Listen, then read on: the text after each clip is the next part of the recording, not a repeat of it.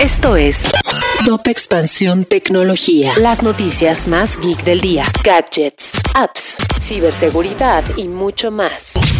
Soy Fernando Guarneros y este lunes 6 de diciembre te traigo las noticias tecno más relevantes para iniciar tu día. Tecnología. La Comisión Federal de Comercio de Estados Unidos presentó una demanda para bloquear la adquisición de ARM por parte de Nvidia, la cual pagó 40 mil millones de dólares por la empresa. La razón de esta acción legal es que la compra podría favorecer el monopolio en el mercado de microchips, según la FTC.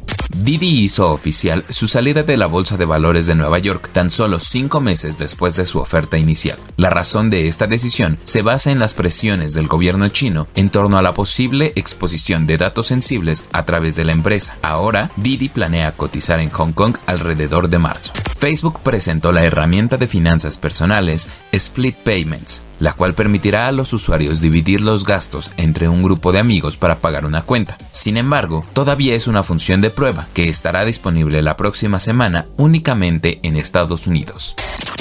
Si quieres saber más sobre esta y otras noticias, entra a expansión.mx diagonal tecnología. Esto fue Top Expansión Tecnología.